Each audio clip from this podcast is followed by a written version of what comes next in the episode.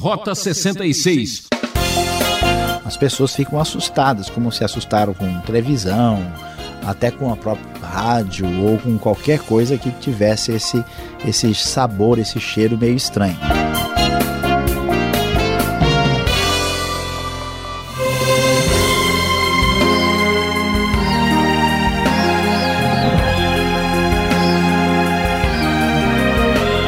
É cheiro de estudo bíblico. Está no ar o Rota 66. Hoje preparamos um assunto de dar água na boca. Adoração ou reclamação? Essa é a questão. Quem é que não se sentiu nas nuvens e momentos depois deu com a cara no chão? As inconstâncias fazem parte da vida de muita gente. Como vencer quando tudo parece perdido? O livro de Êxodo, capítulos 15 e 16. O professor Luiz Saião vai falar sobre esse tema. Acompanhe comigo.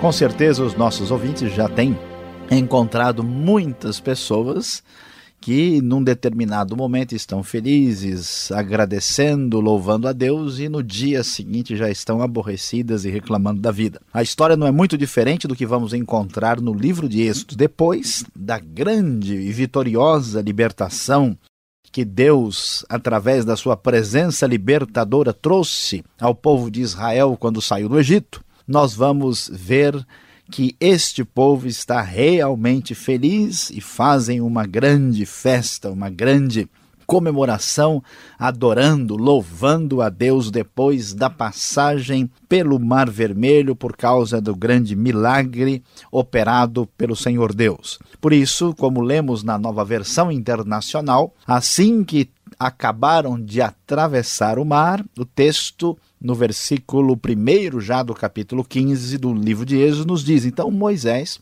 e os israelitas entoaram este cântico ao Senhor. Cantarei ao Senhor, pois triunfou gloriosamente. Lançou ao mar o cavalo e o seu cavaleiro. O Senhor é a minha força, é a minha canção, ele é a minha salvação. Ele é o meu Deus, eu o louvarei. É o Deus de meu pai, eu o exaltarei. O Senhor é guerreiro, o seu nome é Senhor. Ele lançou ao mar os carros de guerra e o exército do Faraó. Os seus melhores oficiais afogaram-se no mar vermelho. Águas profundas encobriram, como pedra desceram ao fundo. Senhor, a tua mão direita foi majestosa em poder. Senhor, a tua mão direita despedaçou o inimigo. Em teu triunfo grandioso derrubaste os teus adversários. Enviaste o teu furor flamejante que os consumiu como palha. Pelo forte sopro das tuas narinas, as águas se amontoaram, as águas turbulentas firmaram-se como muralhas, as águas profundas congelaram-se no coração do mar. Como vemos, o povo, juntamente com seu líder Moisés, louvam a Deus porque Deus triunfou, Deus trouxe libertação. É assim que nós aprendemos a louvar a Deus de verdade, através das experiências maravilhosas que Deus propicia às nossas vidas. Ninguém louva a Deus por ter aprendido sobre Deus, mas sim por ter experimentado a salvação que procede de Deus. É assim que se descreve quem Deus é, é assim que se descreve o que Deus faz. E assim o texto prossegue. Aqui se entende quem Deus é de verdade do fundo do coração. O verso 11, por exemplo, diz: Quem entre os deuses é semelhante a ti, Senhor? Quem é semelhante a ti? Majestoso em santidade, terrível em feitos gloriosos, autor de maravilhas, estendes a tua mão direita e a terra os engole. Com o teu amor conduzes o povo, que resgataste com a tua força, tu o levas à tua santa habitação. E o texto ainda vai nos mostrar como o povo agradece e louva e reconhece a obra de Deus e descobre de verdade quem é esse Deus que se revela na história da salvação, na história do seu povo. E a esperança que surge é grande. Diz o versículo 17: Tu os farás entrar e o plantarás no monte da tua herança, no lugar, o Senhor, ó Senhor, que fizeste para a tua habitação no santuário ao Senhor que as tuas mãos estabeleceram, mostrando aqui já uma ideia de centralidade do culto que vai amadurecer no período posterior da, da história de Israel. E a alegria, a adoração, o louvor está tão animado, vamos assim dizer, que até Miriam aparece de uma maneira muito especial, versículo 20. A Miriam, a profetisa, irmã de Arão, pegou um tamborim e todas as mulheres a seguiram, tocando tamborins e dançando. E Miriam lhes respondia cantando: Cantem ao Senhor, pois triunfou gloriosamente. Lançou ao mar o cavalo e o seu cavaleiro. A festa está animada, todos estão felizes, Deus é exaltado pelo seu poder. Mas, meus queridos ouvintes, certamente vocês vão ficar pasmos, não vão acreditar. Nem bem terminamos o culto alguns problemas estão começando a surgir. Mal escaparam da água já nuvens negras de reclamação no horizonte para complicar, para de certa forma macular essa festa de louvor e adoração. Parecido muitas vezes com o sujeito que mal saiu da igreja já está reclamando da vida ou comentando coisas dispensáveis.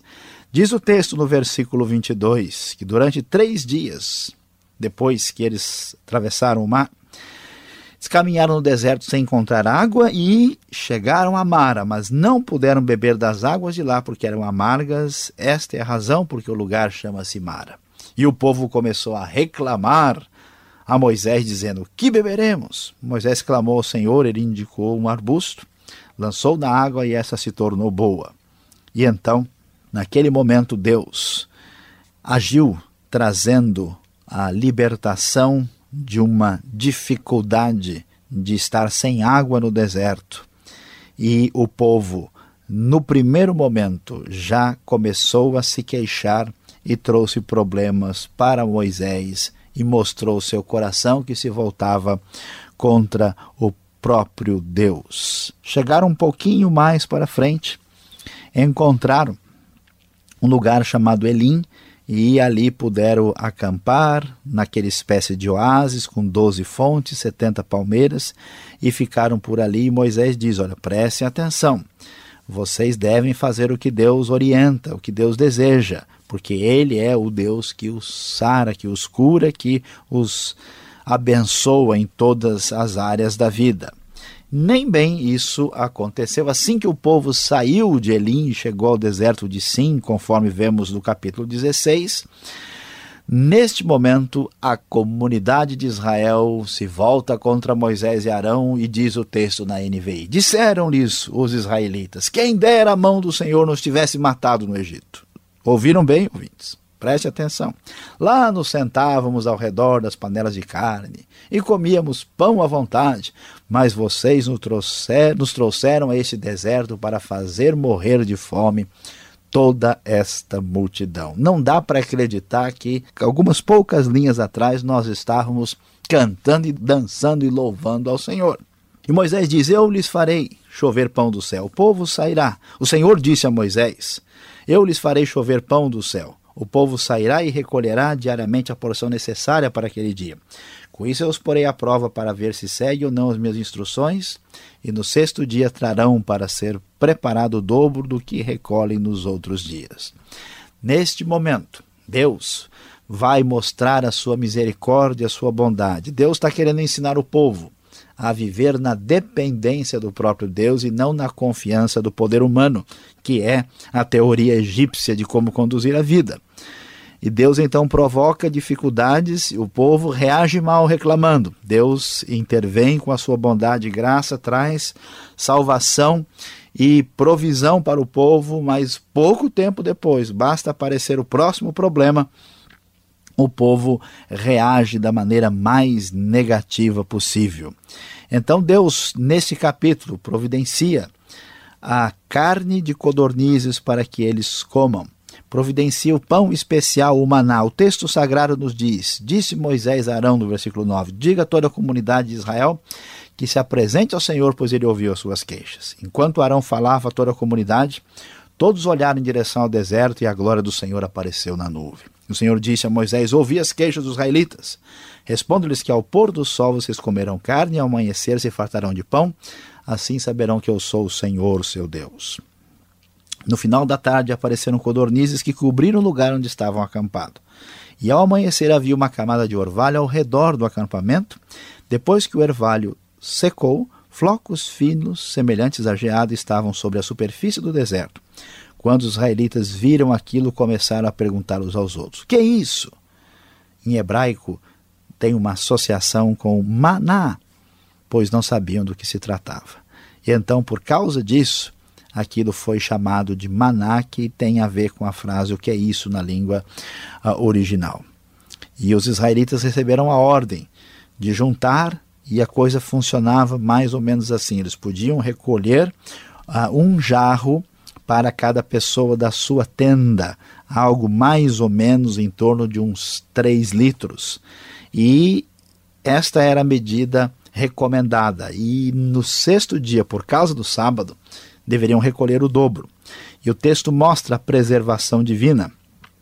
Diz a palavra de Deus que ninguém deveria guardar nada para a manhã seguinte. Os que desobedeceram a isso uh, sofreram o resultado dessa desobediência de maneira impressionante. Versículo 20 nos diz: Todavia, alguns deles não deram atenção a Moisés e guardaram um pouco até a manhã seguinte. Mas aquilo criou bicho e começou a cheirar mal, por isso Moisés irou-se contra eles. E o texto sagrado nos diz: o povo de Israel chamou maná aquele pão. Era branco como semente de coentro e tinha gosto de bolo de mel. E Moisés disse: O Senhor ordenou-lhes que recolham um jarro de maná e que o guardem para as futuras gerações, para que vejam o pão que lhes dei no deserto, quando os tirei do Egito. E isso foi guardado dentro da arca da aliança. E terminando a nossa reflexão, nós vamos descobrir que aquele maná que criou o bicho quando foi guardado para o dia seguinte, quando era guardado. Da sexta para o sábado, no sábado não era possível recolhê-lo, pois estava proibido. Da sexta para o sábado ele não criava bicho nem cheirava mal, porque a lição que vemos aqui é que Deus dirige e sustenta o seu povo. Deus quer ensinar ao povo de Israel como depender dele. E quando agimos de acordo com esta palavra divina, certamente seremos abençoados. Toda vez que o povo agiu de maneira diferente, crendo na sua própria determinação, na sua própria atitude, o resultado foi o pior possível. Se nós reconhecemos quem Deus é e o que ele fez, certamente vai prevalecer a adoração. Se formos o centro de tudo, se formos pessoas que cremos nas nossas próprias ideias e determinações e não ouvimos a palavra divina, vai prevalecer a reclamação. A questão agora está colocada para você: adoração ou reclamação? Esta é a questão.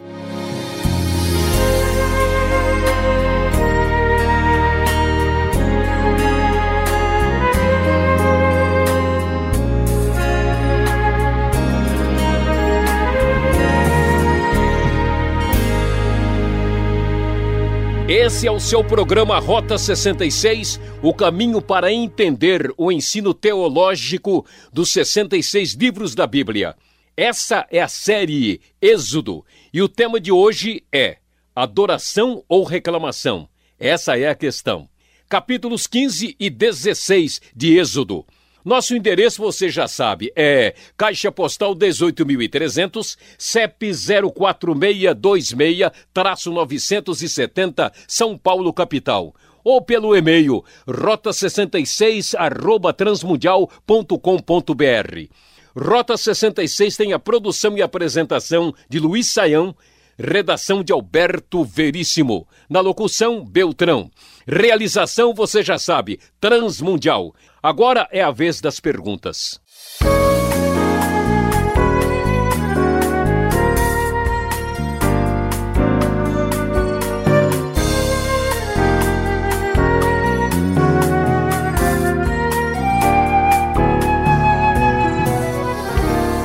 Ok, Saião, depois da exposição aí do texto de Êxodo 15 16, chegamos agora com as perguntas, mas assim, pegando leve, sem reclamar muito.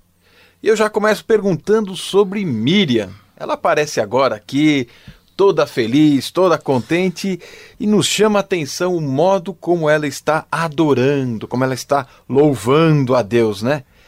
É aceitável esse estilo de, de, de, de louvor?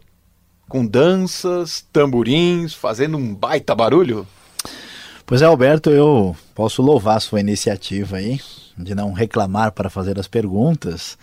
E realmente nós temos que pensar bem aqui, porque se a gente não responder o negócio direito, como se diz, a gente vai dançar nessa tentativa de explicar a Bíblia, né?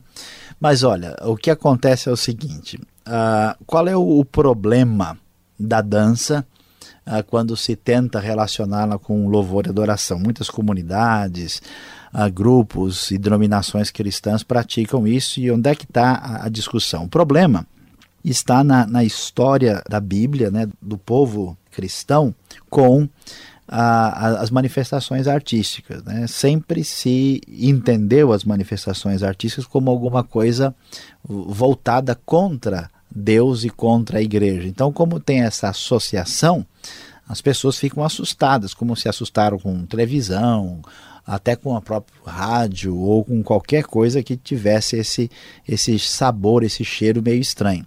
Mas Deus é o Senhor de toda a arte, então a arte deve ser usada para louvar, para adorar a Deus em todos os seus aspectos. E outra dificuldade é que a dança, especialmente no contexto brasileiro, sempre teve relacionado com a sensualidade. Então a dança em si não é um problema, ela não tem erro. Agora a gente tem que entender que nenhuma dança pode assim mais prejudicar do que ajudar. Uma dança que esteja conexão com sensualidade, que desperte outra coisa que não seja louvor e adoração, certamente vai ficar de fora. E a outra questão importante, ainda que se possa pensar na dança como legítima em certos contextos, é entender a realidade. Por exemplo, ninguém vai dançar numa cerimônia de formatura. Ninguém vai dançar numa cerimônia de luto. Então, em certos momentos, contextos e certas situações, a dança é inapropriada, que cabe bom senso, moderação e observação de contexto. Né? Isso deve dirigir a nossa maneira de lidar com isso. Então, a dança é possível, mas é bom uh, ter tato e bom senso na hora de abordar essa realidade. É que o brasileiro, quando fala em dança e tamborim, já pensa logo num carnaval. Mas a gente olhando o texto, vendo que é um povo oriental, eu lembro do, da família árabe. Quando tem as festas, a dança é dança na família, é um negócio diferente, né? Exatamente. Então depende do significado daquilo dentro da própria sociedade. Tá certo. Agora andando um pouco para frente, a gente vai encontrar o povo aqui faminto, com saudade, saudades da panel, das paneladas do Egito. O maná, como você mesmo disse há pouco, o que é isso? Né? Como é que a gente pode entender esse, esse pão que desceu do céu?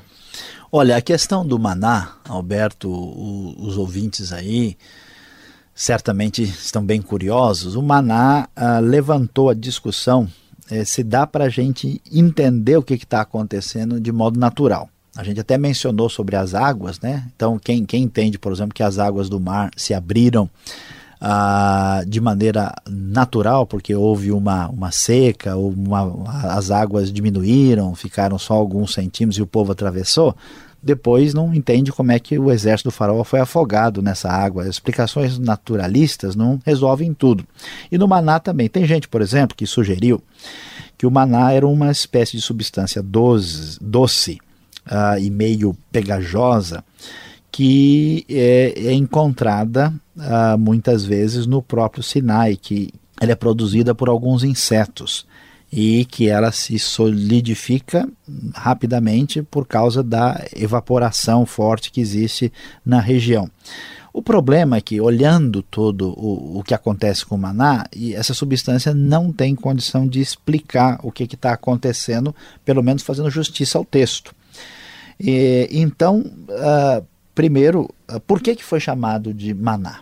Maná significa que o povo que olhou não conhecia aquilo. Era um negócio totalmente diferente da experiência deles. Então isso sugere que não era um negócio conhecido, que, por exemplo, hoje os árabes e os beduínos eh, podem pegar lá no deserto. Ah, depois, ah, a explicação de como era o maná, como é que ele parecia, sobre o, o, gosto, que parece com um bolo de mel, também sugere que era uma coisa diferente. Senão todo mundo sabia, né? Se eu chegar aqui e falar, escuta, o negócio tem gosto de, ah, de laranja-lima. Não precisa de explicação.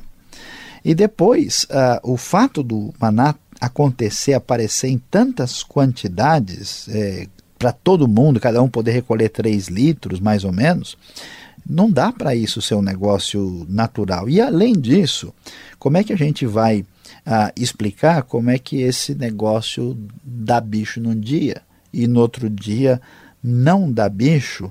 Uh, não tem explicação. Então, o maná realmente é algo sobrenatural, diferente, ah, e que nós não temos aqui, infelizmente, não adianta escrever para a Rádio Transmundial para a gente mandar um pouquinho de maná, que aqui não vai, né? Mas não, não, não temos como entender além dessas possibilidades. Na minha opinião, fica descartado uma explicação totalmente naturalista. Eu já ouvi o povo dizer, ah, é comida dos anjos. Procede esse tipo de argumento ou é folclore? É, não, não temos condição de, de falar nada sobre isso. A Bíblia nem menciona nada que se os anjos têm algum tipo de refeição, precisam disso. Então, é, isso é, é partir para certas especulações, né? especulações né? totalmente fora de propósito. Tá certo. Saiam, você que é um linguista, você que é um hebraísta, conhece bem o, a exegese do Antigo Testamento, como é que nós vamos sair de, alguns, de algumas dificuldades do texto? Veja só. No, cap... no verso 35 do capítulo 16, parece que o maná já tem data de validade 40 anos. E também o texto vai falar sobre sábados, leis, né? templo, já faz uma menção de templo. Isso não veio depois? Está lá no verso 25, no verso 23. É, Alberto, de fato, uh, são dificuldades que nós vamos encontrar no texto, e aqui a gente precisa entender o seguinte: houve um acontecimento esse acontecimento foi registrado, provavelmente foi preservado até por tradição oral, e o texto foi redigido mais tarde. Ah, e também ah, esse texto a gente tem certeza que ele, supervisionado por Deus, passou por um processo de redação. Então, o texto do livro de Êxodo, ele não está organizado direitinho com finalidade puramente cronológica, como acontece com o livro de Gênesis. E nós podemos entender, especialmente no Cântico de Miriam, quando ela menciona templo, que esse texto reflete não só o que aconteceu, não só o que foi elaborado na época, mas também um trabalho editorial ah, posterior que relacionava esse texto com a experiência de fé do povo mais tarde. E isso é algo perfeitamente compreensível, esperado. Você tem na Bíblia, por exemplo, o livro de Reis e o livro de Crônicas, tratam às vezes do mesmo assunto, com perspectivas diferentes, com a finalidade de atender às necessidades espirituais do povo naquele novo contexto. Então, o texto é, é historicamente mais amplo do que parece à primeira vista. Muito bem, gostei da aula de hoje. E você aí, continua sintonizado, vem agora a aplicação de Êxodo 15 e 16.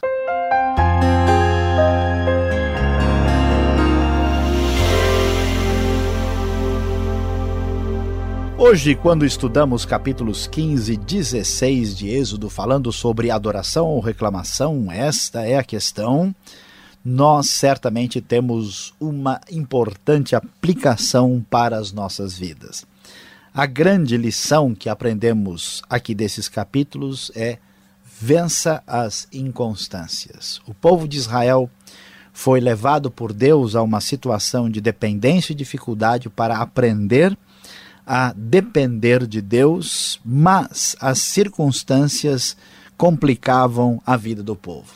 Ora, quando as coisas estavam boas, recebiam libertação, comemoravam, até dançavam de alegria.